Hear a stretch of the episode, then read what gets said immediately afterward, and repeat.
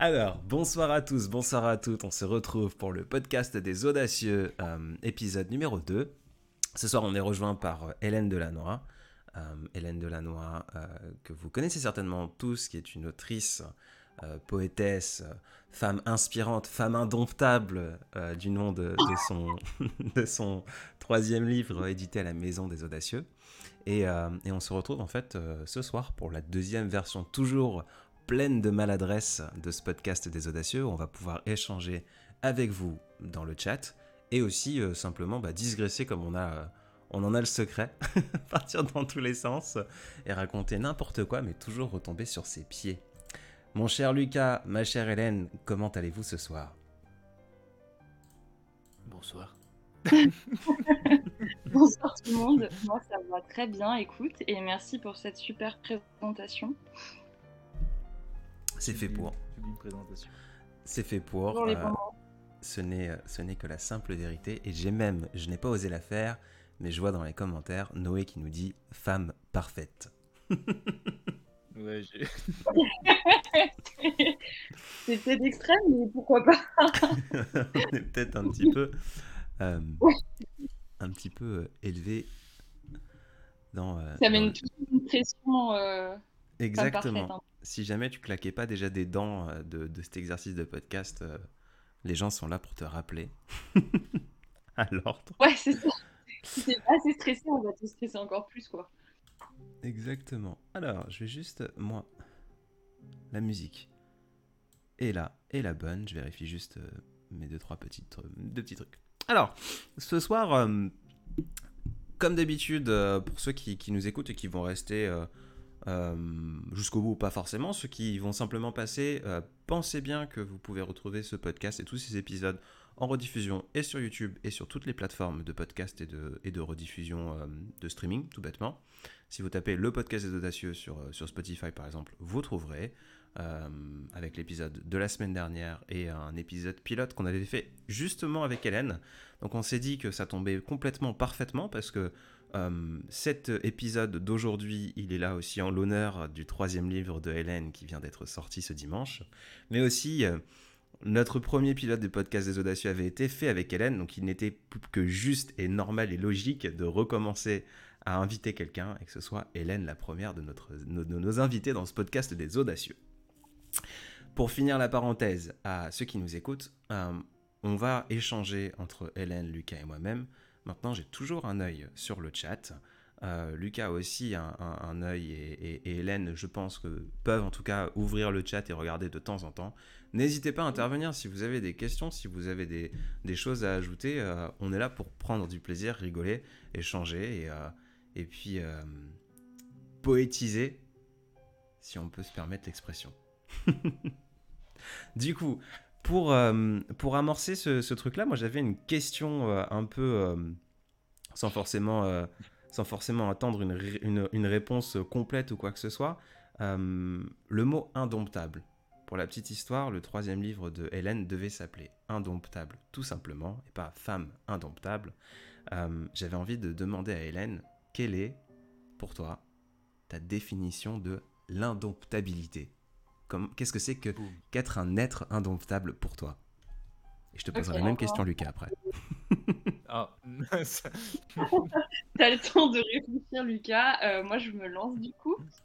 Euh, pour moi, être indomptable, parce que tu vois, on peut avoir des cette vision peut-être euh, qu'être indomptable, c'est c'est s'en foutre un peu de tout, euh, mais c'est pas du tout ça. Pour moi, être indomptable, c'est vraiment suivre son instinct en fait, genre suivre son intuition. Je pense qu'on a tous une intuition en nous et on a toujours des appels de notre cœur, que ce soit des petits parfois ou des grands, et c'est vraiment se redonner l'autorisation de de suivre en fait ces appels de nos cœurs et de suivre nos intuitions et, et de suivre en fait euh, le chemin de, de qui on est dans le monde.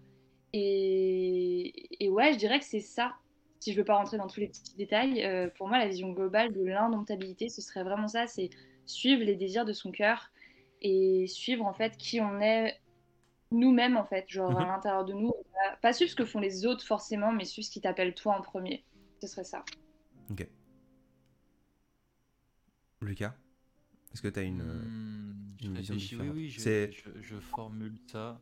Euh, Alors instinctivement, l'indomptabilité me fait penser que ça sous-entend que dans la norme, il y a une, forme d'oppression. Il y a quelqu'un qui tente Mhm. de, de- de me dompter. Je l'aurais plus mis en rapport avec ça. Est-ce que l'indomptabilité, c'est pas avant tout, peu importe le chemin que tu suis, c'est pas une question de vraiment un chemin précis, c'est plus de, de ne pas suivre euh, celui de base et de se sortir, de se dégager du joug un peu euh, d'une norme, d'une morale, euh, de règles. Je le vois. L'indomptabilité, pour moi, j'imagine vraiment un, un peu un animal qui brise ses liens, qui brise ses chaînes Mm. mais qui sait pas trop où il va. Il y a quelque chose de vraiment sauvage, je trouve, là-dedans. C'est pas encore vraiment j'ai trouvé dans quelle direction je vais. C'est euh, j'ai compris que je devais me libérer de certaines choses pour trouver la direction. Hmm. Mm. Hmm, ça vous fait Hmm. réfléchir. Hein Ça me fait beaucoup réfléchir.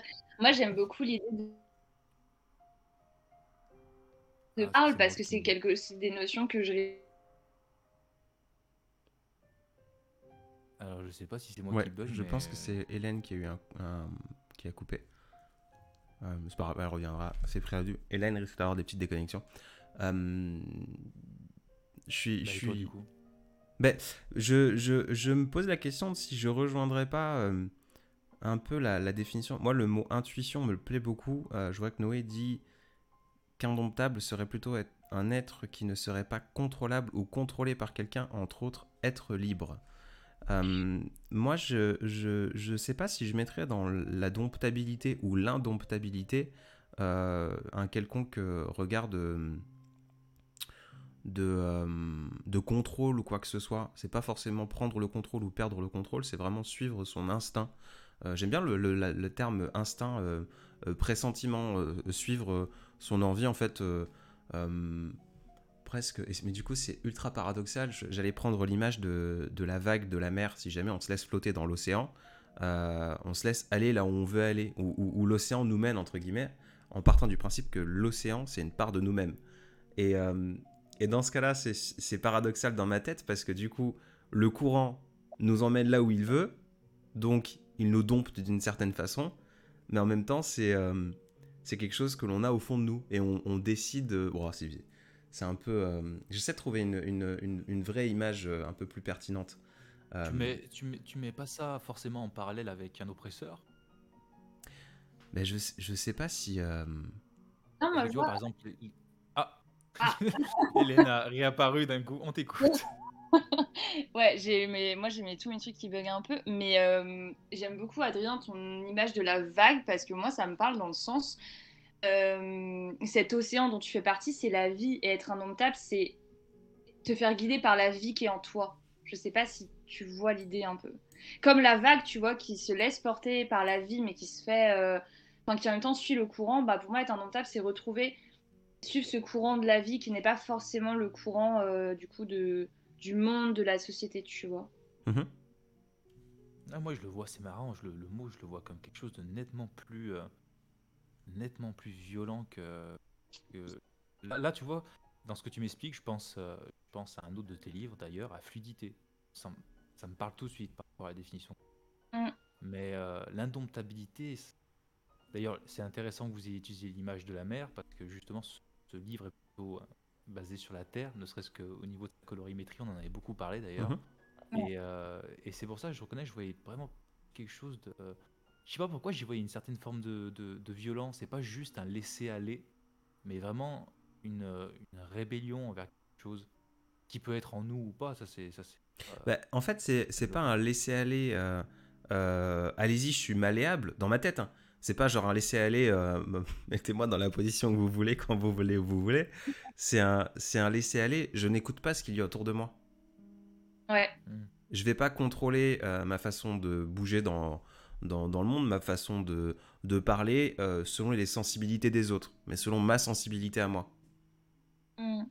Et du coup, je me laisse aller à moi-même, à mon, euh, pff, mon être intérieur. Bon, euh, Hé- Hélène sait que je suis pas quelqu'un de très spirituel, mais du coup, c'est super intéressant d'avoir ces échanges et d'avoir ces sujets que je n'aurais pas forcément voyagé, entre guillemets, ou visité plutôt.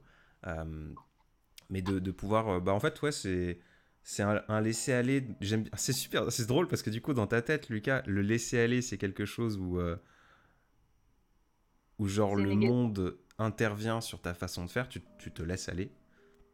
Moi, dans ma tête, le laisser-aller, c'est vraiment un, un- un contrôle.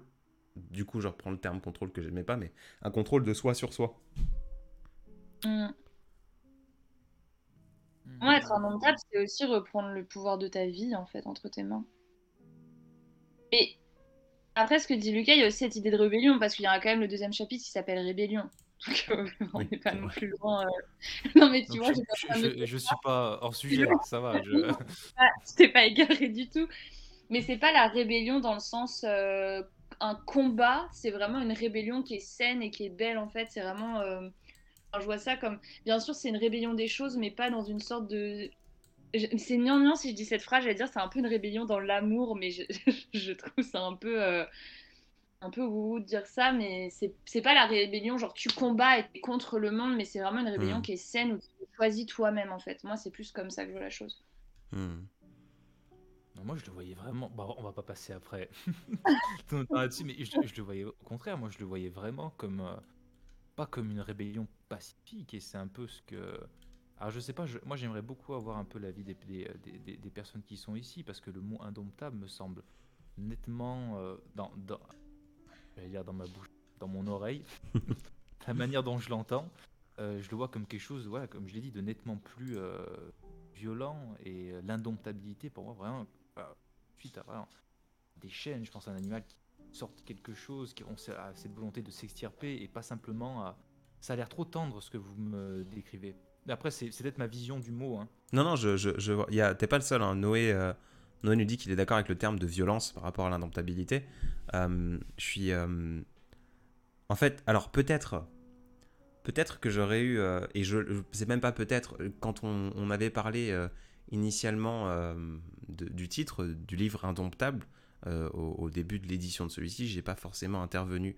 Euh, C'était. euh, Hélène qui, qui, qui nous disait on, on travaille sur Indomptable et dans ce cas-là j'avais la même image que toi ce, ce- la chaîne du coup et le taureau et ouais. c'est peut-être que à force de m'imprégner du coup de l'univers euh, de Hélène avec toutes ces complexités où c'est pas uniquement un- effectivement c'est de la rébellion mais c'est aussi euh, de la libération c'est c'est euh, c'est de l'intuition c'est c'est tous ces termes là qu'elle a pu utiliser dans ses chapitres finalement où euh, on ne se bat pas contre une chaîne en fait. Euh, l'indomptabilité c'est que peu importe les éléments que l'on a autour de nous euh, bon, on est là. Et c'est pas forcément violent parce qu'on va pas se battre contre ces éléments là on sait qu'ils sont là mais qu'ils n'ont pas forcément d'emprise sur nous. En tout cas c'est la façon dont je vois l'indomptabilité aujourd'hui après avoir lu et relu en, vers et en travers Femme indomptable d'Hélène euh, c'est un peu cette ambiance alors est-ce que je me trompe Hélène?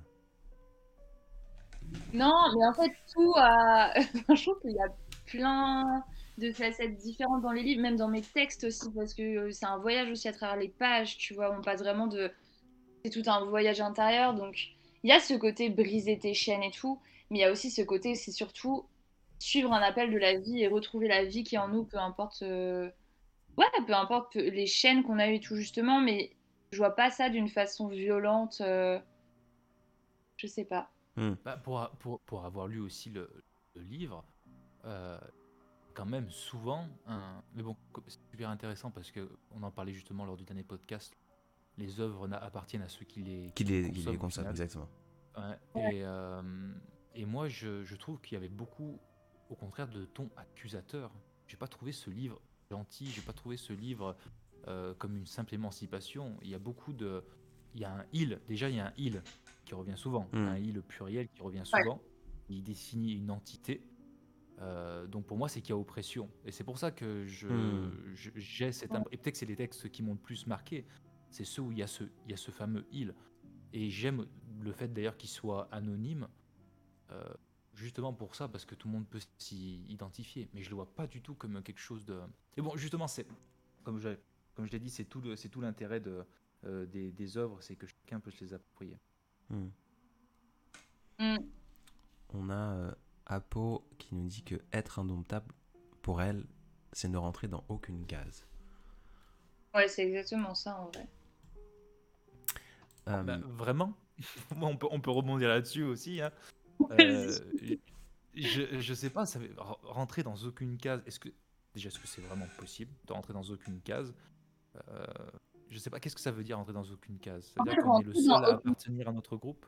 Non, ça veut plutôt dire rentrer dans aucune case, c'est que tu vas pas laisser une case te, te définir toute ta vie, genre, euh, et que si demain euh, tu veux en sortir ou faire quelque chose qui n'est pas forcément dans ta case, t'es pas obligé d'y rester enfermé, t'es plus prisonnier des cases en fait ou des étiquettes qu'on peut mettre. Exemple, tout bête, euh, nous de base on va écrire, donc on va être considérés comme des poètes. Euh, si demain, euh, je sais pas, on, va faire un truc qui a rien à voir avec la poésie, on va pas se laisser dans la case, bah moi je suis un poète, du coup je dois faire que écrire. Mais on va se dire, ben non, en fait, je peux aussi faire ça, et c'est vraiment être euh, multidimensionnel dans nos vies, en nous-mêmes, et même demain, je sais pas, tu peux, euh, je sais pas, ouais, tu peux avoir envie de faire un nouveau truc, et, et, et c'est ok parce que tu te mets pas dans la case de qui tu es. En fait, t'es pas juste, t'es pas emprisonné en toi-même ou dans tes comportements ou dans ce que tu fais. T'as cette liberté de pouvoir euh, aller de aller d'un d'un milieu à un autre, d'un environnement à l'autre, de personne à d'autres, tu vois. Bah là, je suis, je suis déjà davantage euh, d'accord, mais c'était voilà, je l'avais pas compris comme ça, parce que avoir sa propre case, ça sous-entend qu'on en a une que personne d'autre a, et au contraire, là, je sens l'enfermement. Là, ce que tu dis, c'est qu'on est, on est toujours dans des cases, parce que je je pense pas qu'il existe d'autres manières d'exister que d'être dans certaines cases. Après, ça n'a rien de négatif. Par contre, la liberté de pouvoir passer d'une d'une case à une autre, ça, je suis à 100% d'accord. Ça, c'est un effort à faire, parce qu'on a tendance à, à rapidement avancer dans la vie et à, à être euh, de gré ou, ou de force d'ailleurs, plus ou moins, être euh, casé dans, certaines conditions et de ne plus vouloir en sortir par, euh, par peur euh, d'un inconfort. Et Ouais. voilà, la, la capacité d'arriver peut-être à un certain, un certain âge où, euh, où les, euh, quand, quand on est ado, il y a beaucoup de, de rêves, de décisions qui se, qui se prennent concernant notre avenir, on met beaucoup de pression là-dessus. Et, Ouais. euh, et arriver à un certain âge où on a l'impression que toutes nos décisions sont déjà derrière, être capable de se dire justement, mais non, je peux encore choisir mon chemin. Là, ça me, là, ça me parle nettement plus. Plutôt que d'avoir sa propre case, comme si tu vois, c'est la mienne et pas celle des j'ai ma case. Voilà, il n'y a que moi qui suis dedans. Euh, ça, l'idée me plaît un peu moins. Hmm. Euh, je, je- pour euh, aller plus, plus loin dans cette idée, en fait, je pense que effectivement, il y a un abus de langage dans ma tête euh, d'appartenir à aucune case. Euh, effectivement, je, je comprends le- ce que tu as pu l'entendre. Moi, je l'imagine. euh, mince, putain, je l'avais trouvé le mot pendant que je t'écoutais. Euh, c'est ne pas être cantonné à une seule et unique case. On, Mhm. on- on rentre dans Mhm. les cases, mais on rentre dans les cases que l'on désire, que l'on veut. Et on ne. On ne on, euh, y a, la- Laurie, c'est c'est pas mal, qui, qui, je trouve, qui, qui, qui répond un peu à cette idée-là. Laurie nous dit la norme ne nous impacte pas. Euh, et euh, Apo qui revient sur ce qu'elle disait, ne pas laisser les autres nous définir. Donc on, on Mm. appartient à Bah, Là, des cases beaucoup plus d'accord. on appartient à des étiquettes parce que par définition, on, euh, on peut, on peut pas. euh, sinon, justement, on tombe dans l'étiquette de celui qui ne veut pas en avoir ou de celle qui ne veut pas en avoir. Et dans ce cas-là, effectivement, on est dans une prison. Et là, je suis, je suis absolument d'accord. Euh, c'est ce truc. Identité multiple, Laurie. Exactement. C'est un peu cette idée-là. Et l'identité, je la choisis selon mon bon vouloir et mon instant et mon moment. Et qui tu es à l'instant même et qui tu es n'est pas figé, c'est cette autorisation à aussi toi évoluer en qui tu es et explorer des facettes de toi-même en fait. Hmm. Ou même si demain, euh, tu as une nouvelle envie, une nouvelle idée, mais je sais pas, c'est un truc qui a jamais été fait, et ben ne pas avoir cette peur de, de, de même créer une case qui n'a pas été peut-être créée. C'est cette liberté de ne pas être bloqué par ce qui est en fait, mais, mais vraiment de suivre bah, ce qu'on va ressentir et, et ouais, de pas de pas s'enfermer soi dans, Mhm. dans juste un truc. Ouais, mo- moi ce qui me gênait c'était non simplement le terme euh, qui a souvent été employé dans, les- dans, dans un ou deux commentaires là que tu viens de, de citer Adrien, c'était le terme de normalité. Ouais, ouais, oui. J'ai un peu j'ai un peu de mal avec ce, ce- ce terme parce que je, je considère qu'il veut rien dire et puis qui sous-entend que le normal est pas bien quelque part. Oui, c'est ça, Euh, bien sûr. Ouais, je- Et euh, je, je, je suis pas du tout il n'y a pas de, de Y a pas de normalité. normalité. Ouais. Ouais. C'est un sujet que je traite souvent dans, dans mes posts, dans, dans mes trucs. Il n'y a, pas c'est ok de Mm. ça, c'est ok de ceci. Euh, Mm. pour euh, peut-être euh, pour euh, avant de revenir sur cette normalité, je voulais souligner ce qu'on on parlait juste avant de euh, dans, dans le livre euh, que j'ai sous les yeux du coup. Alors, je fais je, je fais pas le le littéraire qui sort des des, des, des citations, mais c'en est un que j'avais en tête quand on parlait de décider, euh, peu importe les éléments extérieurs. À la page 34, Hélène dit Le courage, ce n'est pas d'arrêter de se poser des questions. Le courage, c'est continuer de se poser un million de questions et décider d'agir avec son cœur, peu importe les circonstances extérieures. C'est un peu, euh, c'est exactement cet élément que je parlais de la vague. De, de, euh, c'est pas de se battre contre les éléments ou battre contre contre les trucs. C'est d'accepter à un moment donné que on est des êtres sensibles et émotionnels et complexes. Et dans notre complexité, on ne peut pas se sustenter à une seule et unique étiquette. On ne peut pas euh, se soustraire à ces étiquettes et à ces cases. Par contre, c'est ok, c'est normal, c'est normalité, entre guillemets, de, vouloir être bah, plein de choses différentes et que c'est dommage de...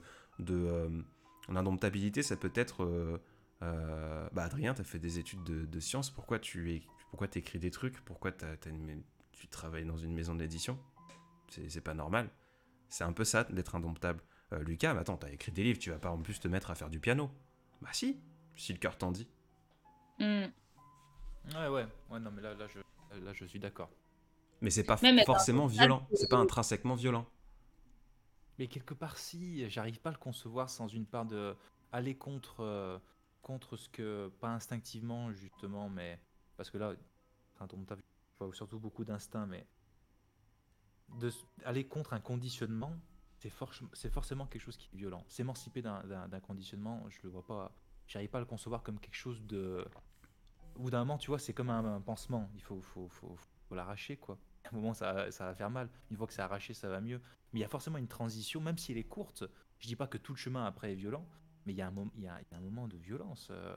Ah, mais dans cette. Ok, dans, dans l'idée de la transition, ça, je suis d'accord. Parce que même tu fais partie d'un, d'un, groupe. Je pense que ça, ça nous est tous arrivé d'être dans un certain groupe social euh, et de sentir que l'on joue un peu le rôle de l'adaptation de ce groupe social. On n'est pas non plus extrêmement à l'aise. Puis au bout d'un moment, on arrive à certains âges euh, qu'à certaines formes de maturité où on n'a plus envie de faire semblant. Je considère que c'est une des grandes étapes dans la vie, c'est qu'en tout cas on fait semblant pour le minimum social. Il faut quand même tous plus ou moins mhm, semblant. Mhm, oui. Et plus le faire pour. on met des vêtements, on sort pas nu quoi. Voilà, tout à fait. Et le faire pour des relations qui sont vraiment euh, plus, plus intimes, euh, l'amitié, euh, l'amour, etc. Et ça, ça demande un courage et ça demande une certaine violence. Quand on s'émancipe d'un d'un groupe qui a des valeurs, on est, on est, on est, regardé, on est jugé, on est, moqué, hmm. euh, on est tourné en ridicule parfois.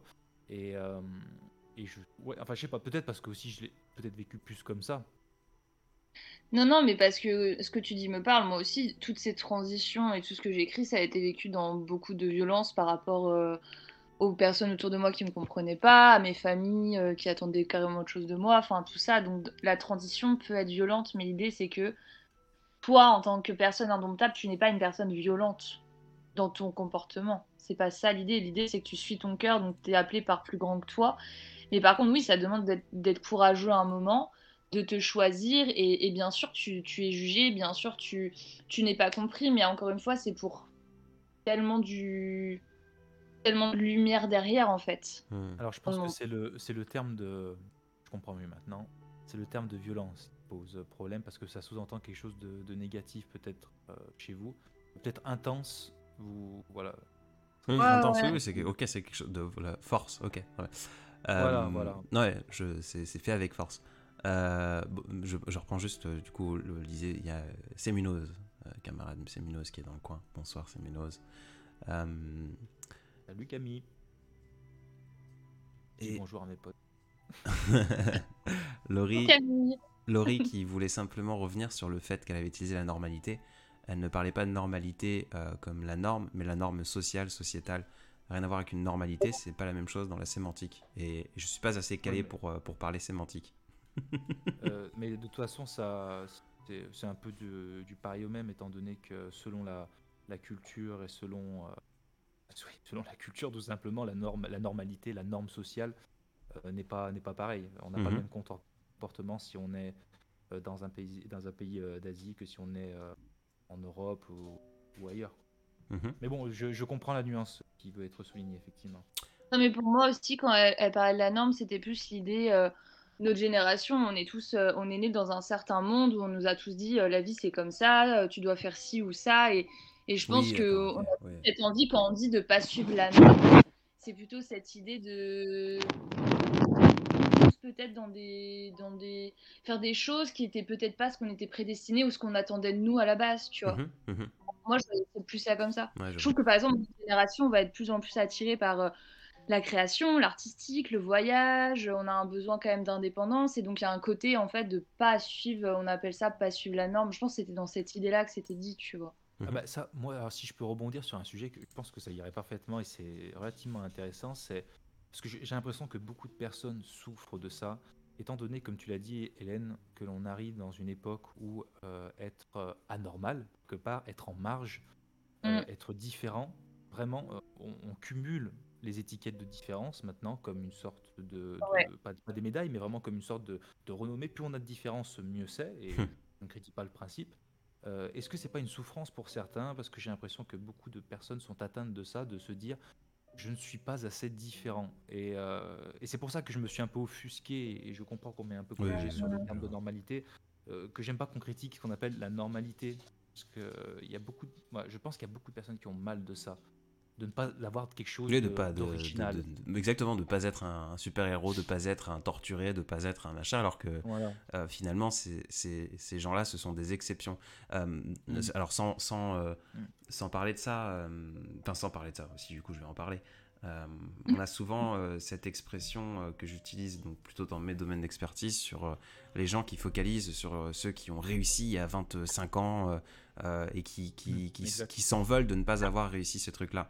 Mais les, les réussites à 25 ans, ça fait partie. Il y, en- il y en a encore moins que ceux qui gagnent le loto finalement. Sauf qu'ils font tellement plus de, de lumière et d'étincelles parce que bah ils en parlent, ils se montrent, etc. Et c'est je- du coup je comprends absolument ce que tu euh, que pourquoi tu parlais de, de- pourquoi tu t'es offusqué offusqué est un grand mot sur le principe Oui. de normalité? Il y a il y a aucun souci à euh, euh, ne pas être torturé. Euh, on- on- c'est vrai qu'on parle souvent, surtout en, en ce moment où je, moi le fautif premier entre guillemets, quand je parle de santé mentale et que je dis c'est bah, ok d'être triste, c'est ok parfois avoir le blues, d'avoir des envies suicidaires, etc. Mais c'est tout aussi normal de ne jamais avoir ressenti ces trucs-là. La normalité n'a aucune définition, n'a aucune logique finalement. On est des êtres émotionnels et du coup bah, on a un spectre qui est aussi grand euh, euh, que l'Everest euh, d'émotions et, c'est tout à fait ok d'être euh, bah, en bas de l'Everest tranquillement posé et de, voguer dans, dans sa petite vie sans être intensément heureux, sans être intensément triste et, et, et- dans ce cas-là, enfin, c'est pas une honte d'être d'être ok non plus. Ouais, non, mais je pense que est super choisi. Je t'ai coupé, Hélène. Non, non, vas-y, vas-y, ça- j'ai pas compris ce que t'as dit. Non, je disais que je- les- tes exemples, Adrien, étaient, étaient super bien choisis, euh, notamment le premier. On, on est bombardé souvent de. On en revient souvent à ça, mais c'est c'est- c'est- c'est un, sujet sans fin. Même, le, tu vois, un seul terme d'indomptabilité, ça nous a ramené à, à ça, à l'exception du coup à la normalité.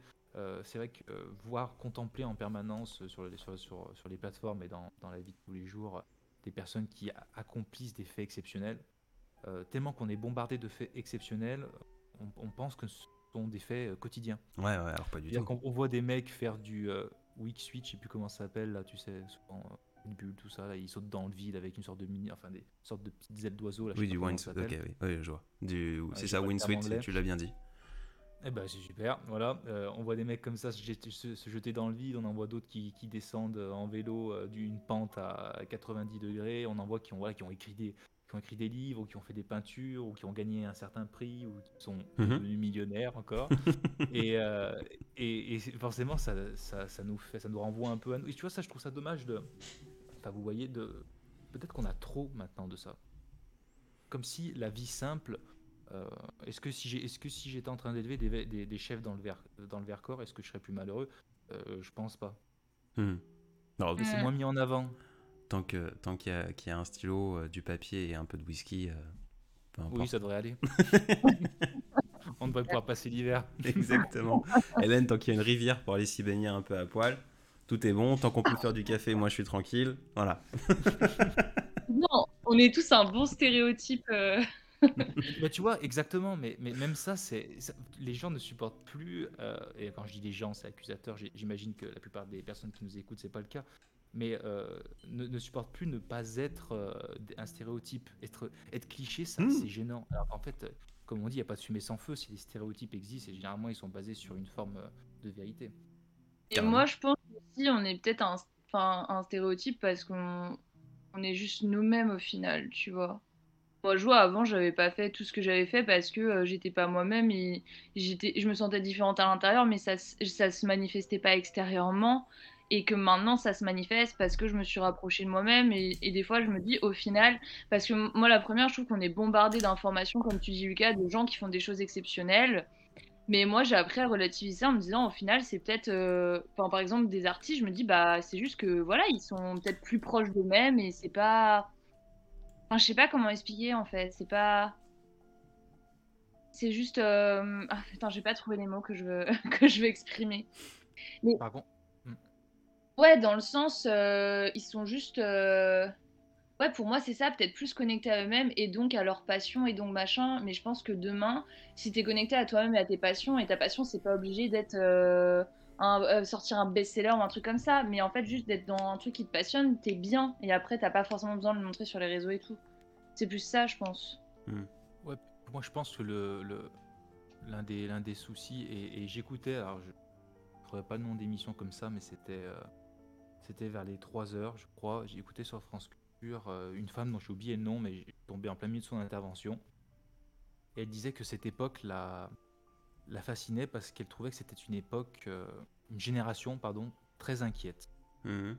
très inquiète de, de savoir qui, qui ils sont, de savoir euh, comment va se dérouler l'avenir, de, de ci, de ça. Et, et je trouve que ça nous, ça nous définit vachement. Moi, je, euh, je- si je me compare à, aux personnes qui sont au-dessus de moi, hein, à mes aînés, je, je vois qu'ils avaient une... à mon âge, ils faisaient pas de. Vraiment, ils étaient dans une démarche, tu sais, de la vie euh, que, que je regrette un peu. Et je trouve que nous, on se pose énormément de questions. Et je sais pas si c'est pas lié justement à ce fait de voir qu'il y a trop de vies possibles. Hmm. En fait, on voit, on voit qu'il y, a- y a une infinité de vies différentes. Et, c'est comme quand t'es gamin, t'es devant une boulangerie, il y a trop de choses, il y a trop de choix. Tu veux quoi, chérie? Bah, je, je sais pas, il y en a trop là. Choisis Mhm. pour moi. D'ailleurs, c'est souvent ce qu'on disait. Non, mais choisis, choisis pour moi parce que c'est c'est- c'est trop compliqué de faire un choix. Et Mhm. je sais plus où je voulais en venir, mais voilà, j'y suis. Donc, euh, bonne chance. La bienvenue. pour, euh, pour peut-être. euh, alors, en fait, d'un point de vue sociologique plutôt de, de tout ça, je crois qu'il y a eu. euh, c'est pas que je crois, c'est. Il y a eu une accélération euh, monstrueuse de, de, de l'échange, euh, un, un- pardon, un, un summum qui n'a jamais été atteint de communication, de, de possibilité de, de, de consommer et plutôt de regarder d'un œil un petit peu pervers et voyeuriste ce qui se passe ailleurs, d'une violence ultime, d'un coup, euh, avec les réseaux sociaux, qui pour moi sont plutôt euh, euh, un, un- truc bien plus positif, qui balance le qui plus positif que négatif, mais on a une possibilité de voir plein plein de choses d'une vitesse monstrueuse, et de l'autre côté, on n'a pas réussi à relativiser le fait que finalement, on, on vieillit aussi de plus en plus loin.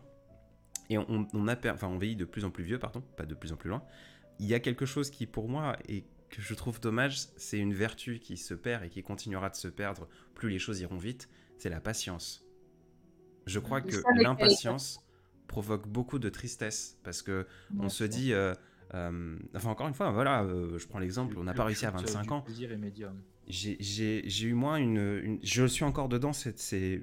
du coup, c'est à mi-fracture, mi-transition, où euh, j'étais moi-même euh, victime de ce truc de...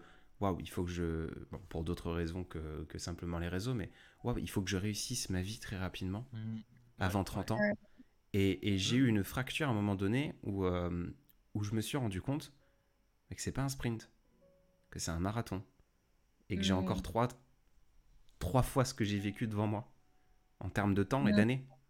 Et ça a été, mais un. Au lieu d'être un, un soulagement monstrueux, ça a été un stress parce que je ne savais pas faire autrement que d'être dans le sprint constant. constant pardon. Et, et, et, et- et je, je crois que dans un monde où tout s'accélère et tout va vite, on oublie le- l'image globale de big picture, comme on dit en anglais. On oublie de prendre trois pas en arrière et de se dire, ok, tout va plus vite, mais on, on a de plus en plus de temps, d'une certaine façon, Mhm. parce qu'on vit de plus en plus vieux. Donc c'est pas grave de pas être aussi rapide que tout ce qu'il y a autour de nous. Ouais, mais c'est vraiment, je te dis, c'est c'est ce culte euh, de la jouissance immédiate. Ouais, mais le problème, c'est que en, en allant aussi vite, parfois, on en oublie de jouir du moment et de ce qu'on vit et de ce qu'on crée et de ce qu'on fait. Mm. Et, et moi, Adrien, tu sais, ce que, que, ce que tu viens de dire, ça me parle parce que j'ai un Mhm. problème de patience, mais qui est, euh, qui est aigu euh, chez moi. Genre, moi, à la base, dans ma tête, parce que petite, euh, je voulais faire plein de trucs de ma vie, et dans ma tête, vraiment, mais si j'avais pas réussi à 20 ans, j'étais un échec, enfin, à, à ce point-là, tu vois. Mhm. Et plus adolescente, je voyais des trucs sur les réseaux, plus je me mettais des normes et tout. Et en fait, bon, là, je suis pas plus vieille, j'ai 24 ans. Mais je me rends compte que, en fait, mais ça servirait à quoi si tu réussissais tout d'un coup à une vitesse sans après, tu ferais quoi? Et puis, t'aurais pas le temps de profiter des étapes qui te mènent à, aux choses que tu as envie de faire au final. C'est un peu ça, genre, et avoir tout ce qui va vite autour de nous, des fois on se perd parce qu'on a l'impression qu'il faut aller vite, il faut faire comme les autres et tout, mais on en oublie de vivre notre vie là maintenant qui se présente à nous en fait et qui est là. Et c'est dans la vie qu'on vit maintenant que ben on va faire des choses et qu'on va vraiment créer du souvenir aussi de nos vies et qu'on va et qu'on va créer ce qu'on a envie je pense que c'est hyper important et cette idée de ouais que c'est un marathon et pas un sprint, moi ça me parle de plus en plus. Moi, j'ai j'ai une petite, euh, une petite astuce que j'utilise moi pour contrer ça parce que euh, vous l'avez très très bien défini. Je comprends tout à fait cette angoisse euh, de, de la réussite, mais de la vie même en général, de vivre certaines choses et la réussite fait partie de ça. Avant 20 ans, je, non, je reconnais que j'avais pas du. Là, c'est vraiment très précoce, mais le, le Ouais. réussir avant 30 ans, je, je- j'en ai beaucoup souffert et j'en souffre toujours un peu d'une- certaine manière. Mais le, le- la, petite, la petite astuce pour contrer ce, ce sentiment, je trouve, c'est toujours de, de remettre, euh, comme Adrien l'a dit, en, en perspective les choses Mm. et, euh, et- et de comparer sa réussite à ce que l'on était avant. Souvent, je me dis, quand je me demande est- est-ce que j'ai suffisamment réussi, parce que d'ailleurs, qu'est-ce que veut dire réussir dans la vie? Mhm. euh, je m'imagine toujours, bon, quand tu avais 18 ans, si on t'avait dit que tu vivrais ce que tu es en train de vivre, est-ce que ça t'aurait rendu heureux? Et il suffit qu'à chaque fois je me dise ça pour me, pour me dire qu'en fait, je, je- je vis en fait la. Je dis beaucoup en fait, ça doit être insupportable, pardon. euh, que je vis la, la vie que, que je voulais vivre à cet âge-là. Et déjà, ça, ça me fait relativiser. Mm. Et avoir plutôt cette perspective-là de lorsque j'étais jeune, qu'est-ce que je voulais devenir? Est-ce que je suis sur cette direction-là? Je la trouve beaucoup plus rassurante que se dire les autres, où est-ce qu'ils en sont? Et où est-ce que je devrais en être par rapport à eux? Donc ça rejoint Ouais. en fait beaucoup ce que tu disais au début, Hélène, sur euh, se concentrer sur soi. En fait, c'est ça aussi, relativiser. Et re- bah, moi, c'est un truc que j'ai que j'ai pris conscience il y a pas longtemps, parce que je me suis euh, comparée aux autres depuis petite, mais de façon maladive, en fait. Et c'était invivable pour moi. Mais à un moment, je me suis dit, mais les personnes auxquelles tu te compares, elles vivaient pas ce que tu vivais à tel âge, ou en fait, elles sont pas passées par le même chemin que toi. Tu peux pas te comparer à quelqu'un qui a pas eu le même chemin que toi. Ça veut pas dire qu'il y a des chemins euh, mieux, que d'autres ou plus. On s'en fout. C'est juste, ils ont pas eu ton chemin de vie. Donc toi, tu es là où ben, ton chemin de vie te mène toi. Enfin, la comparaison, en fait, tu te rends compte à un moment qu'elle est, qu'elle est complètement inutile et que toi, ça peut te décentrer. euh, En fait, au lieu de regarder ce que tous les autres font, c'est bien de regarder ce que toi, t'as vraiment envie de faire toi. Genre, euh, Et bien sûr, toujours s'inspirer, mais pas, euh, pas ce que ça ait ouais, des, des conséquences sur toi ou que ça te tienne dans ta vie ou que, que ça te mette euh, pas bien, quoi, en fait. Comme dit Adrien, c'est regarder la grande image à un moment et quand tu vois la grande image, tu te dis, mais c'est fou quand même tout ce qu'on peut faire. On est quand même une génération où on vit pour moi, plusieurs vies en une année. Enfin, on peut vivre tellement d'expériences, de voyages, de bon, là, avec euh, la situation actuelle, moins facilement quand même. Mais on a, on a tellement plus de possibilités, et on se rend pas compte déjà qu'on on vit déjà des choses magiques en fait, quoi. Non, puis même qu'on a déjà accompli des choses. Aussi. même si demain, imaginons, euh, euh, je sais pas, euh, même si demain je n'étais plus lu, voilà, imagine. Les livres que j'ai déjà, ou je- même plutôt l'exemple serait mieux choisi comme ça, si demain je n'étais plus capable d'écrire, j'aurais accompli quand même déjà les livres que j'ai que j'ai eu la chance d'écrire. Toi, c'est pareil, tu vois, même si demain ça s'arrêtait, il y, a- il y a quelque chose qui a été bâti. Mm. Mais encore une fois, il y a certains qui bâtissent tellement des montagnes qui nous semblent euh, titanesques qu'on se dit, ouais, mais au final, j'ai pas fait grand chose. Mais en fait, c'est pas ça l'important, c'est est-ce que tu as fait quelque chose. À partir du moment où on n'est pas dans une forme de passivité, euh, je trouve qu'on est sur la bonne direction. Hmm. Et ben du coup, à partir du moment où on n'est pas dans une forme de passivité, donc du coup, à partir du moment où on n'est pas dans une forme de soumission, donc à partir du moment où on est indomptable. Ouais, voilà, on en revient. C'est extraordinaire ce qui est en train de se passer, c'est Oh, extraordinaire. c'est beau Incroyable. Tu devrais, euh, tu devrais écrire des livres, Lucas. Non, mais je sais pas, il y a beaucoup de gens qui me disent ça. Ouais, franchement. On t'a dit euh, que t'avais une voix pour animer des, euh, des émissions de radio. Quel calvaire, quel calvaire. oh mon dieu. Non mais euh, je, je, c'est, c'est super sympa ce qui se passe. J'aime, j'aime, je prends beaucoup de plaisir à, à vous écouter, à presque être auditeur plus que, que, que participant du coup. Euh, je, je, j'ai- j'aime beaucoup pour... Alors, reprendre ce que je disais tout à l'heure, c'est que je suis pas euh, personnellement, euh, Adrien Vagalam, je suis pas quelqu'un de spirituel. Comme Hélène, tu peux entendre la spiritualité. Et malgré ça, je trouve, et c'est ce que j'aime beaucoup dans la découverte de ton univers, c'est que on se retrouve avec des concepts comme euh, bah, l'indomptabilité et, ces échanges-là, où finalement on peut se retrouver, on peut trouver un terrain d'entente, euh, bien que l'objectif n'est pas de s'entendre, mais de plutôt d'échanger, où euh, on retrouve certains repères dans différentes façons de consommer. Et par consommer, j'entends consommer la vie, consommer ses passions, consommer la nature, consommer toutes ces choses autour de nous. Et, c'est ce qui me, fascine vraiment, en fait, de réussir à trouver, d'un point de vue sociologique, est-ce que c'est parce que euh, nous sommes euh, euh, des jeunes gens qui vivons en France, notamment Est-ce que c'est parce que on est à peu près dans les âges similaires Enfin, mais dans tous les cas, peu importe notre façon de consommer, de vivre, pardon, de voir et de vivre les choses, on arrive à trouver des thématiques, des phrases qui vont, par exemple, dans Femme indomptable, qui s'appelle encore une fois Femme indomptable. Aux dernières nouvelles, je ne me considère pas comme une femme, et pourtant, je trouve dans ton, dans ton livre des textes qui me parlent profondément, alors que euh, ce n'est pas. euh, je, je pense pas être typiquement euh, un livre qui a été. Enfin, je pense pas que Femme indomptable était un livre qui a été écrit pour Adrien. Tu vois l'idée?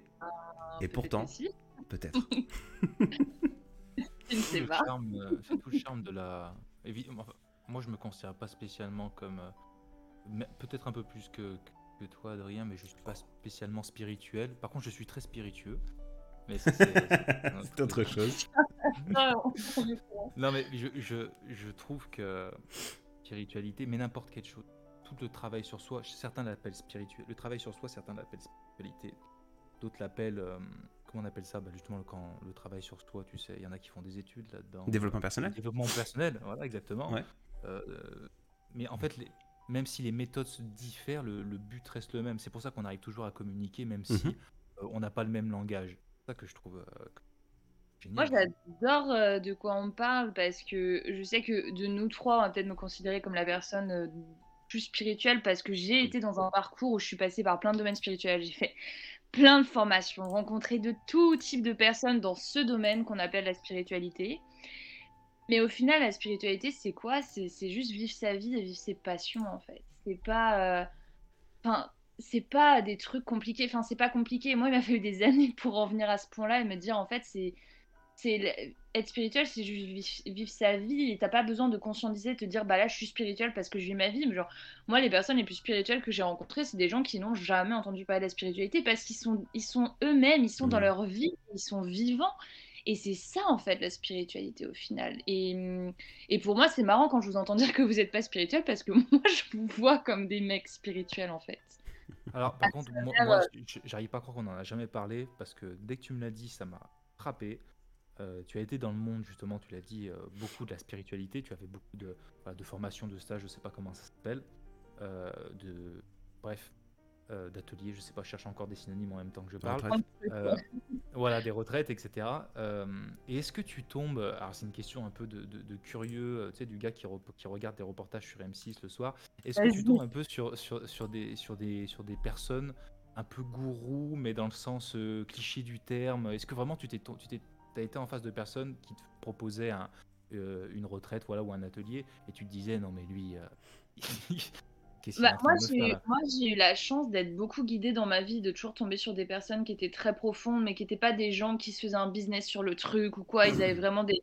Jamais t'as ressenti ça? Non, et en fait, les fois où... Si, euh, j'ai le droit d'en parler en soi. Mais je dirais pas de qui je parle. Mais moi, j'ai bossé pour une personne dans le milieu du développement personnel qui est très euh, suivie, tu vois, sur les réseaux et tout. Et là, j'ai eu un gros dégoût de ça. Et j'étais très jeune. Enfin, j'étais très jeune, j'en Mhm. parle comme si je suis euh, j'avais 22 ans.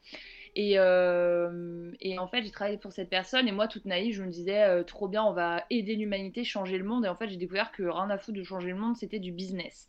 Et que, en fait, euh, mettre autant de spiritualité en avant, c'était une sorte d'appât, mais qui fonctionne très bien aujourd'hui sur les réseaux sociaux. De ce que je vois, j'en parle pas. Moi, ça, ça, ça, me met en colère. Et en fait, derrière, c'est que des histoires d'argent, ça donne un côté gourou. Il n'y a pas de profondeur, il n'y a pas assez de vécu pour moi Genre moi, j'ai pas forcément regardé ce que la personne raconte, mais j'aime bien voir ce que la personne a traversé pour comprendre la profondeur qu'elle peut avoir, qu'est-ce qu'elle a tiré de ses expériences. J'ai plus valorisé quelqu'un qui a eu des expériences et qui maintenant partage ben, ce qu'il en a compris de lui-même, tu vois, et qui dit pas avoir la vérité. Hmm. Moi, les personnes qui vont dire euh, ils ont la vérité, ils ont compris la vie, il y a un gros souci d'ego parce qu'il n'y a pas une vérité, on est tous la vérité, tu vois. Euh, et après, tu tombes de tout. Tu tombes aussi sur des personnes, tu sais, qui vont toujours te dire euh, Mais sois dans l'amour inconditionnel et tout. Mais non, en fait, enfin, la vie, être spirituelle, c'est crier, c'est être en colère, c'est exprimer ce qu'on ressent, c'est aimer, c'est être dans la joie, c'est être dans l'amour aussi. Mais, mais c'est aussi être dans la peur, c'est être dans le doute, c'est expérimenter toutes ces, enfin, tout ce qui ça fait d'être humain, en fait. C'est ça, au final. Et, et du coup. Euh, du coup, moi, je suis sortie de ça avec juste euh, la compréhension qu'en fait, on est là juste pour, enfin, on est là juste pour vivre. C'est, c'est, c'est, la vie, le but. C'est, c'est nous, c'est, c'est juste vivre. Ça me fait penser au euh, rendons à César ce qui appartient à César. J'ai, euh, regardé hier ou avant-hier un, un, reportage de ce youtubeur, je sais pas si vous le connaissez, qui s'appelle le, Roi des rats. Il me mmh, quelque chose. Je, je, défends pas son truc. et il parlait d'un vous savez, vous connaissez la, loi de l'attraction? Mhm. Ouais. Euh, euh c'est du nom euh, sans, sans, sans, entrer dans le détail. Et, euh, il, débunkait, je sais plus comment on dit. Enfin, débunkait. Mhm. Ouais, je crois qu'il débunkait un, peu, un, peu un compte Instagram qui s'appelle comme ça. qui s'appelle la, la, loi de l'attraction et, et qui propose en fait des citations qui ne sont pas de lui, qui suit par quasiment même plus d'un million de personnes, je crois et, euh, et qui vend. Donc du coup, lui, c'est quelqu'un, tu sais, qui s'intéresse et qui euh, et qui, euh, qui, va acheter les formations de ce qu'il pense être de mhm. l'arnaque. Mhm. Et je trouve, d'ailleurs, je trouve ce métier génial. et il va, du coup, il a acheté de ces formations-là et il tombait justement, c'est pour ça que je t'ai posé la question, Hélène, sur, tu sais, un semblant de spiritualité bricolée où tu sens que c'est pensé pour, pour un peu, comment dire, influencer des, j'allais pas les esprits faibles, j'aime pas ce mot, mais les esprits influençables, fragiles, euh, dans certaines difficultés, et pour vendre des, des, pas des formations, mais ils vendaient des packs de sons, et euh, ils vendaient ça plusieurs centaines d'euros, hein. et les gens devaient écouter des sons, et c'est pendant un quart d'heure par jour, et ces sons allaient euh, apporter tout, ouais, ils voulaient une Ferrari, ils allaient avoir une Ferrari demain. Hmm. Et, il, a, il, a, ce côté gourou parce que bah, je me mets à la place de quelqu'un qui est. C'est pour ça que je te parlais de, de l'influence dans, dans, dans, ton milieu et notamment du terme gourou, parce que je me mets à la place de quelqu'un qui entend parler de la loi d'attraction, il tape ça sur Instagram, il tombe sur ce compte qui a 1,6 ou 1,7 million d'abonnés, il se dit bon bah c'est sérieux, il lit des textes, il sait pas, il va pas forcément vérifier que ce sont bien des textes de lui, euh, donc du coup il va prendre ça pour argent comptant, et il va se retrouver peut-être à, à, être déçu. Et je sais pas si c'est même pas encore pire que ne pas trouver sa voie, que d'être lancé sur une voie et, et, d'être déçu. Parce qu'il il y a dedans sais, quand on a un mentor dans la vie qui nous déçoit, euh, ah ça fait mal. Ça fait très très mal. Et c'est pour ça, du coup, que je voulais savoir si tu étais déjà tombé sur une sorte de gourou un peu malsain comme ça, qui croit, plus fort, qui croit pas forcément en ce qu'il prodigue. Et euh, bah, du coup, ça a été un peu le cas. Ouais, bah après, bah moi, ça a été dans le domaine du travail, tu vois. Genre, cette personne, j'avais été. Euh, oui, moi, j'ai été community manager, Adrien. ouais, j'avoue que j'arrive pas du tout à t'imaginer comme ça. Ouais, bah écoute, oh, mais moi j'ai plusieurs vies hein, moi-même. Des fois, je me dis, ok, trop bizarre, mais pourquoi pas. Euh, je sais pas comment je fais ces trucs-là d'ailleurs. Mais euh, mais il y a ce, en fait, moi, ce côté que j'aime pas dans, la, dans le domaine qu'on appelle la spiritualité, c'est vraiment euh, tous ces gens qui vont te dire qu'ils ont le truc qui va changer ta vie, comme écouter un son, tu vas avoir ta Ferrari, alors que alors que non, enfin, si tu veux un truc dans la vie, bah, tu devras bosser, que tu crois en la vie, au miracle. Moi, je crois au fait qu'on attire des choses à nous. Je crois au fait que guérir nos traumas, c'est la base de comprendre qui on est, en fait, mhm. tu vois, genre, euh, pour avancer dans la vie. Euh, je crois que on, a un destin, on a des, on a, on a des raisons d'être sur Terre, on a des, on a tous des, des cadeaux, tu vois. Nous, ça peut être l'écriture, d'autres, ça va être la musique, d'autres, ça va être. euh, on a tous des, des, des dons. J'aime pas le mot don, c'est juste des, capacités. Mais après, bah, il faut qu'on bosse, en fait. Enfin, il faut qu'on avance, il faut qu'on vive nos vies. Genre, tu vas pas rester dans ta chambre méditer. C'est bien méditer, moi, je médite. Mais je médite pas pour me dire, euh, bah, du coup, euh, il y a ça qui va venir à moi, genre, tu vois. Et c'est un Hmm. peu ça. Et je sais que personne. Genre, je sais que personne, genre les gens que j'ai rencontrés sur mon chemin, ils m'ont accompagné, ils m'ont montré des parties de moi, ils m'ont accompagné dans la compréhension de mon histoire. Mais c'est vraiment moi qui ai fait le chemin et que, euh, la solution c'est moi-même en fait. Genre la clé c'est moi-même. Et le problème c'est qu'il y a des personnes qui pensent que la clé ça va être des techniques extérieures ou des personnes extérieures. Mais t'as pas une technique miracle qui va transformer ta vie et réparer tout ce que ce que t'as. Enfin, tu vois, c'est pas possible. Non, non, c'est sûr. C'est comme Et- euh, comme gratter, euh, faire des jeux à gratter ou jouer au loto. Il y a une chance sur un milliard que ça marche comme ça. Mais tu vois, c'est comme ce compte-là avec les sons binauraux qui vont dire tu dois écouter telle musique. Euh, Mais non, mais en fait, euh, perds pas ton temps, écoute des musiques que tu kiffes, kiffe ta vie et les choses que, qui sont faites pour toi, elles viendront à toi plus tu vas vivre ta vie en fait. C'est tout. Enfin, c'est tout. Déjà Ah, bien. a- J'ai encore, euh, j'ai encore une petite curiosité ton égard, euh, Hélène. Tu sais, il y, a- il y a quelques temps, tu avais réalisé un atelier. Euh, Oui. Un atelier, ah là là, j'ai encore utilisé Une le mot. retraite, Une ah. retraite, bah, c'est incroyable ça. Euh, une, une retraite et euh, associée avec euh, une personne, une autre personne? Ouais, une amie à moi, ouais. Ouais. On était nous. et- et si je ne dis pas de bêtises, comment se, comment se qualifiait cette personne? Parce que ça, ça m'intéresse beaucoup. Mon amie, Il y avait- Oui. euh, bah, elle se qualifie pas. Euh, bon, professeur de yoga.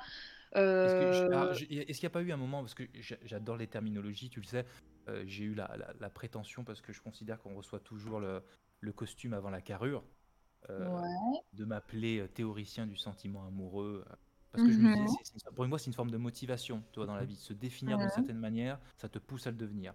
Et je Ouais. crois que c'était, j'avais lu sur, vous aviez créé un compte à part pour, pour promouvoir tout ça. Ouais. il me semble que j'avais lu magicienne. Et Ah, j'étais ça, très curieux de savoir pourquoi ce terme et qu'est-ce que ça sous-entend parce que moi, magicien, forcément, on est dans des Ah non, ok. Je, On n'est pas là-dedans, j'imagine. Non, mais alors je vois de quoi tu parles, c'est moi qui écris ça. En fait, quand j'ai créé Contre les âmes du monde, j'ai mis par une muse, euh, Oui, une voilà, magicienne, quoi, et une guérisseuse. Et au final, d'ailleurs, euh, notre, notre troisième euh, pion n'est plus dans le jeu vraiment. Enfin, troisième pion, sur notre troisième ami. Euh, non, ça c'est moi qui ai mis. C'est euh, ça, c'est juste euh, moi qui joue avec les mots, et ça, c'est plus des archétypes, tu vois. Non, mais ça, ça me plaît parce qu'il y a, y a eu Ah. une volonté derrière. Bah pour moi, du coup, bah, la muse, ça parlait de, de, de moi, du coup. En fait, la muse, c'est un des archétypes, ça, c'est des archétypes féminins. La muse, ça représente la poétesse, celle qui passe des messages, qui s'amuse, qui joue avec la vie, qui porte la, la légèreté, qui va danser, qui va emmener le monde avec elle là-dedans, tu vois. Donc, c'est un archétype. Et c'est un archétype auquel, euh, que- auquel je me, je me rapproche beaucoup. Et après, tu as du coup la magicienne. Et la magicienne, euh, c'est celle qui est vraiment euh, connectée à ses ressentis, qui vient donner de la magie avec les gens, qui est une amoureuse de la vie, euh, tout ça. Et du coup, c'est pour ça qu'on a mis ça, parce que c'était l'ar- l'archétype un peu prédominant, on va dire, de, de mon ami. Et j'ai mis, ça, euh, j'ai mis ça dans la bio, quoi. Non, mais je voulais, je voulais savoir ce que tu me disais, ça se trouve, euh, font des dingues. Ah non, c'est pas du Je tout. sais alors, pas, tu pas vois, j'étais dans une curiosité totale.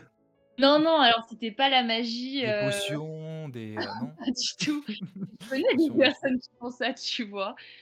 En vrai, j'ai j'ai vu des personnes qui font des trucs qui sont hyper impressionnants, mais de là à dire que c'est des magiciens. euh, Moi, tu vois, je vois juste que les humains, on, on a des multipotentiels en nous et je pense qu'on n'utilise pas beaucoup de nos capacités et qu'on a plein de capacités à découvrir en nous et que. Et que, et, et que voilà, quoi, chacun a des capacités à développer. euh. Mais les mots magicien et tout, euh, moi j'aime bien les utiliser comme des archétypes. Je dis ça à un moment dans mon livre, euh, je veux être une déesse, une sirène, une magicienne, une nymphe, mais demain je vais pas avoir une queue de poisson euh, et aller nager dans l'océan. Enfin, je serais contente. Tu me connais. J'ai pas osé le dire. non, mais... Rêve caché. non, non, mais tu vois, mais dans l'idée, demain je vais pas me réveiller déesse d'Égypte. C'est vraiment plus Mm. incarner ces archétypes qui sont très inspirants et de femmes et tout. Moi, c'est dans cette idée-là, tu vois. C'est pas du tout. euh, Alors après, il y avait une personne qui avait l'air de s'y connaître un peu en, en terminologie. Et euh, parce que tu as utilisé le, le- le mot de muse. Euh, Ouais. Pas du tout. Moi, je, je- je dois connaître la définition qui est nettement plus contemporaine. Oui. Euh, C'est-à-dire où, où- où la muse est euh, simplement, et c'est c'est un peu péjoratif, malheureusement, mais simplement un vecteur. Elle n'est pas dé- Ce n'est pas elle qui transmet les messages, c'est qu'elle est inspiratrice, Ouais. euh, mais, mais sans, sans la volonté d'inspirer. Voilà. Mm. Donc du coup, toi, il existe une, une définition, à moins qu'elle soit faite maison, mais sinon, parce que ça, ça me dérange pas du tout. Réinventer les définitions, j'adore. Mais est-ce qu'il existe une définition de muse euh, antérieure qui correspondait plus à celle que tu viens de donner? Euh, moi, ce que je te dis, c'est issu d'un livre qui s'appelle. euh, la... Attends, il s'appelle comment ce livre? C'est un livre sur les archétypes du féminin. T'as 12 Ça, archétypes c'est et t'as super intéressant. Il faut vraiment les citer. Et ça, ça, c'est un livre euh, avec des amis à moi, on- parce qu'avec mes amis, on est toujours dans, on parle toujours de ces sujets-là et tout. Et on, c'est un livre où en fait, tu vois les, les 12 archétypes du féminin. Et en fait, toutes les femmes, on a tous les archétypes en nous. Et la muse, c'est un des archétypes. Et en fait, tu vois qu'elle est un peu ton prédominant. Et en fait, la muse, c'est, c'est, t'as quand même cette idée de vecteur, parce que c'est un vecteur, mais, mais pour la vie, en fait. Elle laisse la vie la traverser, tu vois. C'est vraiment cette idée-là. Mhm. Ouais, je le voyais un peu euh, parce que je sais que l'image de la muse, euh, notamment quand tu l'imagines, on, est un adolescent comme je l'ai pu être, comme j'ai pu l'être, un peu, euh, Ouais. un peu avec toujours la cité, un peu sinistre, à vouloir écrire sur des, sur, sur, sur des cahiers. On a cette, cette admiration pour des muses, ce qu'on appelle des muses, Ouais. terme vieux français. Et, et c'est vrai qu'avec le temps, c'est même un terme qui, euh, je préfère le terme, et je vais mal le prononcer, mais c'est égérie. Ouais. Euh, oui, égérie. Je préfère le terme d'égérie, même dans la définition. il- euh, je ne l'ai pas sous les yeux, mais ça, il me semblait plus juste. Plutôt que Mm. muse, où je trouvais vraiment qu'il y avait une sorte de. Même un peu une petite mort chez la muse, comme si c'était euh, presque un objet, quelque chose de très passif. Euh, et ça, je l'ai appris beaucoup plus tard. Et C'est pour ça que ta définition m'a m'a- m'a tout de suite intrigué. Et, Mm. euh, et si tu retrouves le titre du livre, ce serait. Ouais. euh, Je vais, te le, je vais te le trouver. Mais une fois, j'avais utilisé le mot muse dans ma story et il y a une féministe qui était Mhm, venue. Tu. C'est vraiment, c'est vraiment tes visions de la réalité qui m'avait dit euh, c'est horrible d'utiliser ce terme parce que la muse, ça réduit la femme à juste. euh, Mhm. tu sais, on a euh, la muse du peintre, la fille qui va être peint, bah, nue, tu vois, la muse d'un photographe et tout, comme si on était réduite à ça. Et je m'étais dit, euh, c'est enfin, c'est marrant parce qu'en fait, t'as plein de réalités, plein de visions des choses et des mots. Et, et moi, c'est pas du tout ma vision du truc. Enfin, tu vois, sinon. euh, Bah, je m'en suis douté, c'est pour ça que. Mais après, le, le fait que ce mot existe pour définir ce que, ce que tu viens de dire, euh, c'est pas mal, parce que ça existe dans certains cas. Euh. Il y a des gens qui inspirent sans, sans, sans volonté propre et qui, sont, qui inspirent comme ça naturellement. Euh, ça veut pas dire qu'ils ne sont que ça, ça veut dire qu'ils peuvent être autre chose ailleurs. Mais Mhm. pour certaines personnes, moi j'ai croisé des personnes qui ont été mes, mes, mes- mes muses à un certain, à un certain degré. Et inconsciemment, elles m'ont, elles m'ont inspiré. C'est pas du tout. euh, je ne vois Mmh. pas, je vois pas comme un terme euh, péjoratif. Par contre, voilà, je le vois comme quelque chose où vraiment simplement un vecteur passif, presque, j'aime pas ce mot, mais presque mort, quoi. Vraiment quelque chose de. C'est très bizarre. hein. Hmm. Moi, je vois ça comme un vecteur, mais très vivant. Tu vois, par exemple, à l'étranger, euh, j'ai pas trop vu ça en France, mais je connais plein de filles de mon âge à l'étranger qui, qui en fait, se reconnectent, qui, qui parlent de leur muse. Donc, en fait, elles parlent d'une partie d'elles-mêmes et en fait, elles parlent de se reconnecter à leur propre muse. Et ça entend de se reconnecter à l'artiste en elle, en fait. Tu vois? Mm. C'est vraiment, elles voient ça comme une partie d'elle-même qui crée et qui va euh, danser, qui va. euh, Ouais, leur muse intérieure, en fait. Et, mais c'est très positif, c'est quelque chose de très vivant, encore une fois.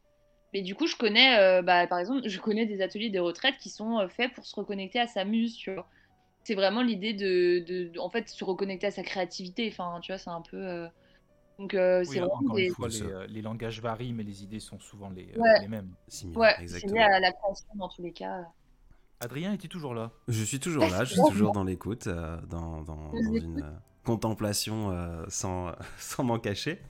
Euh, comment est-ce qu'on peut boucler tout ça? Euh, je, je- je crois que finalement, être indomptable, euh, je, vais, je, vais, je vais te citer, tu, m- tu m'excuseras Hélène, euh, parce que parce qu'en fait je vois le temps qui passe tout bêtement et que je nous connais et que si à un moment donné on se dit pas euh, euh, super très bien on va y être encore jusque jusque demain matin et euh, et on a on a pas mal de choses à faire et, euh, et voilà. Du coup pour euh, pour, euh, pour pour situer tout ça je voulais euh, citer un, un truc qui m'avait euh, qui m'avait fait sourire.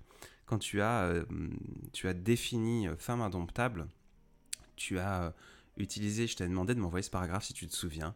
Euh, et ce Oui, paragraphe euh, cite Il y a un être indomptable en chacun de nous, un être qui suit son instinct, un être qui vibre profo- profondément avec la vie, un être qui danse, qui s'exprime, qui voyage, qui chante, un être qui se retrouve et qui, dans son feu, emporte le monde à ses côtés. Être indomptable, c'est peut-être d'une certaine façon, et ce sera euh, ce que moi j'ai tiré du livre Femme indomptable, disponible à la Maison des Audacieux, écrit par Hélène Delannoy ici présente. Euh, j'en profite. Euh, c'est ne pas laisser le monde nous entacher, mais en même temps ne pas avoir peur de le toucher. Mhm. Mmh, j'aime beaucoup. Et sur ce, ah, je, je, vais, avant que tu fasses la, la conclusion finale, euh, je prends quand même déjà le temps de te remercier, Hélène, parce que c'était c'était court, mais c'était super. Enfin, de toute façon, tu vas revenir souvent, donc on aura l'occasion de continuer d'échanger sur tout ça. Euh, mais Adrien, encore un grand merci parce que, mine de rien, non seulement tu es souvent dans les discussions, mais tu as aussi le rôle un peu de. Comment on dit déjà? Pas d'administrateur, mais de. animateur? Ouais, animateur un petit peu. Et, là, tu vois, tu viens de citer euh, un très beau passage du livre d'Hélène. Et je me, suis, je me suis vraiment senti comme dans une émission sur France Culture. Moi, je consomme beaucoup France Culture. c'est ma, ma marotte un petit peu. Euh, et, et, j'adore. Vraiment, je... donc merci pour ça. Et euh, c'est vraiment ce genre de cette structure qui donne envie de, de, continuer. Donc je compte un peu sur tout le monde pour remercier autant euh, l'invité, nous les invités entre guillemets, qu'Adrien. ouais, ouais. Moi, je vous invite à aller découvrir Hélène Delannoy sur Instagram et sur tous les autres réseaux sociaux. Ah, pourquoi pas, tout bêtement, aller regardez euh, de quoi euh, parle Femme indomptable. Euh, pourquoi pas vous le procurer si c'est un livre qui vous, qui vous intéresse. et, puis, et puis je voulais donc du coup bah, moi vous remercier tous les deux et surtout toi Hélène de nous avoir honoré de ta présence pour pouvoir discuter de, ce, de, ce, de cette thématique qui est, qui est aussi large que, que étroitement mm. liée avec toutes nos idées de l'indomptabilité finalement. Et, et, je voulais vous souhaiter à vous, mes chers auditeurs, que vous nous réécoutiez aujourd'hui, euh, maintenant tout de suite sur une plateforme de streaming comme Spotify ou, euh, ou sur YouTube, ou les personnes qui nous ont suivis euh, en direct toute cette soirée. Et puis, et puis je voulais aussi remercier un, jeune pianiste, Maxime Verdoni, qui nous a accompagnés sans être présent de son piano. Et, et je voulais qu'on qu'on s'arrête et qu'on se, qu'on se dise au revoir tout bêtement en écoutant un petit passage de Maxime Verdoni, tous ensemble. Merci, bonne soirée, prenez soin de vous et à très vite.